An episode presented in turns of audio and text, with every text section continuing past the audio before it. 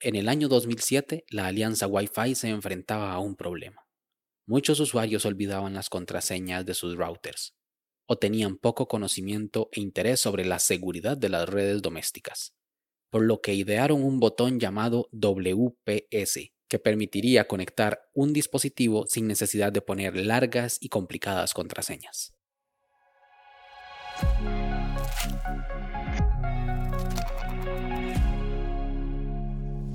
Hola a todos, esto es Daily Meeting, un podcast diario de tecnología. Este es el capítulo 79 y hoy es jueves 3 de junio de 2021 y es el Día Mundial de la Bicicleta. Mi nombre es Melvin Salas y en los próximos minutos hablaremos sobre para qué sirve el botón WPS del router. Así que, comencemos. Es muy probable que tengas un router en casa si tienes conexión a Internet es casi un hecho. Cuando nuestro operador de fibra o cable realiza la instalación del servicio de Internet, suele incluir dos aparatos del tamaño de un libro. Uno es el modem, que sirve de decodificador, transforma la señal, ya sea de teléfono, cable coaxial o fibra óptica, en lo que vamos a llamar una señal de Internet. Luego de ahí sale un cable de red. Ese cable lo podemos conectar a una computadora directamente y en la sana teoría debería ser suficiente para poder acceder al servicio. Pero sucede algo. En casa solemos tener no uno, sino varios dispositivos que deben ser conectados a Internet. Computadoras, teléfonos móviles, tablets, laptops, bombillos por montones, hasta refrigeradoras. Y para hacer eso ocupamos algo como un multiplicador, una extensión que nos permita conectar varios dispositivos a la misma conexión de Internet. Aquí es donde entra en juego los routers, que en español serían enrutadores. El router se encarga de tomar la señal y distribuirla entre todos los dispositivos conectados a él. Los hay cableados o inalámbricos o combinados. Si el router de casa tiene antena, es inalámbrico. Si tiene conectores para cables, es cableado. Si tiene de los dos, pues entonces es mixto. Pero Melvin, dirán algunos, mi operador no me puso dos cajitas, solo una. ¿Eso qué significa? En ocasiones, como una forma de hacerle la vida más fácil al cliente, al usuario, algunas operadoras brindan un dispositivo que es modem y router a la vez.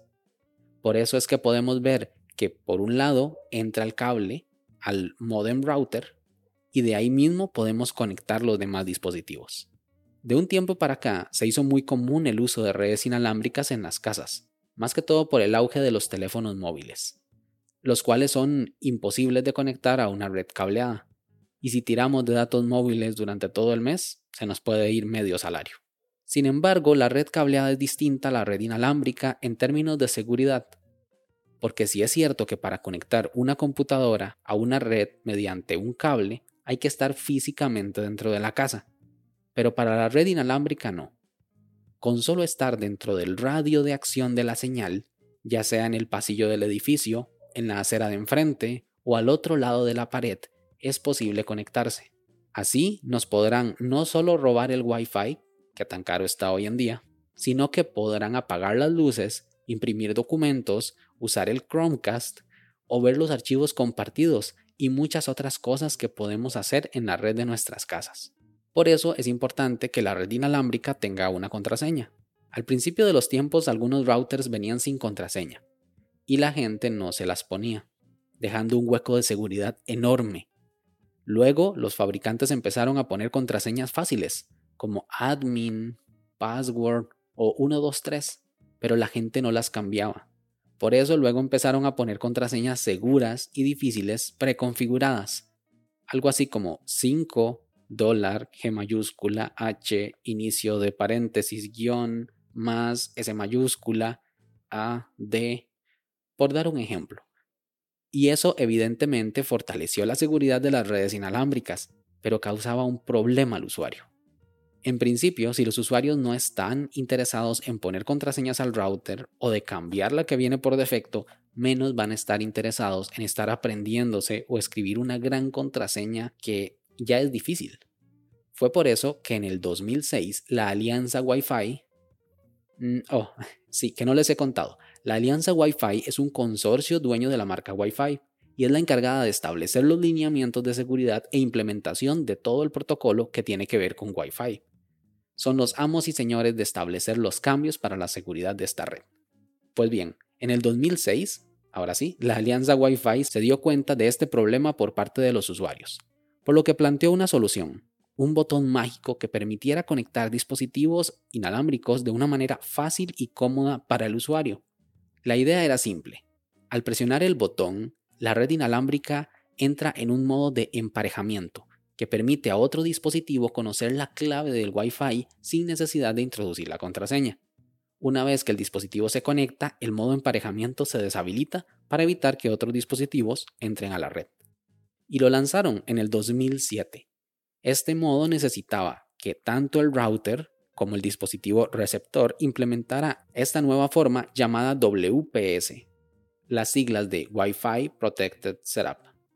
Actualmente los sistemas operativos modernos como Windows, Mac OS, Android o iOS implementan de manera transparente para el usuario el modo WPS cuando nos conectamos a una red Wi-Fi. También existen otros modos de WPS, como lo son el WPS por USB o WPS por código PIN, pero por lo general o están deshabilitados o no están implementados por los fabricantes.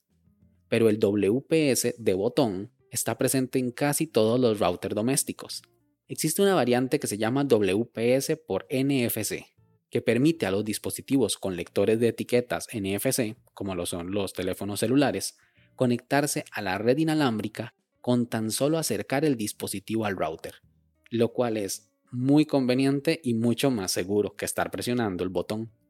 Si eres una persona con conocimientos técnicos y no crees que vayas a utilizar el botón WPS nunca, lo mejor es que lo deshabilites, porque eso le da acceso inmediato a tu red doméstica a cualquier persona que esté cerca del router. Si por el contrario crees que sí le vas a dar uso, recuerda que cada vez que presionas el botón, cualquier dispositivo podrá conectarse a tu red en los siguientes 120 segundos, que es la cantidad de tiempo que por lo general tienen implementada, por lo que debe ser prudente con su uso. Y recuerda, un gran poder conlleva una gran responsabilidad.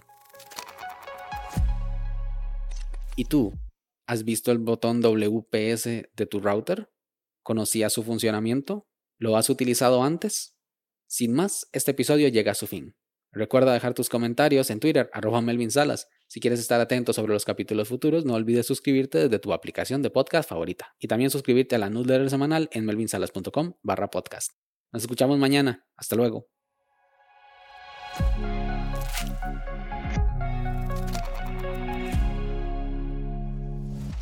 Normalmente realizo la grabación de estos capítulos el día antes. anoche por problemas no pude dejarlo pregrabado, por lo que tuve que grabarlo durante el día. Y tal vez es posible que después de la edición no pueda quitar los diferentes ruidos de fondo que tengo en la casa durante el día. La refrigeradora, la lavadora, los vecinos, la calle de enfrente. Así que me disculpo por este sonido extra que es posible que hayan experimentado a lo largo del capítulo de hoy. Trataré de seguir grabando en las noches cuando la cantidad de ruido es menor. Muchas gracias, nos vemos.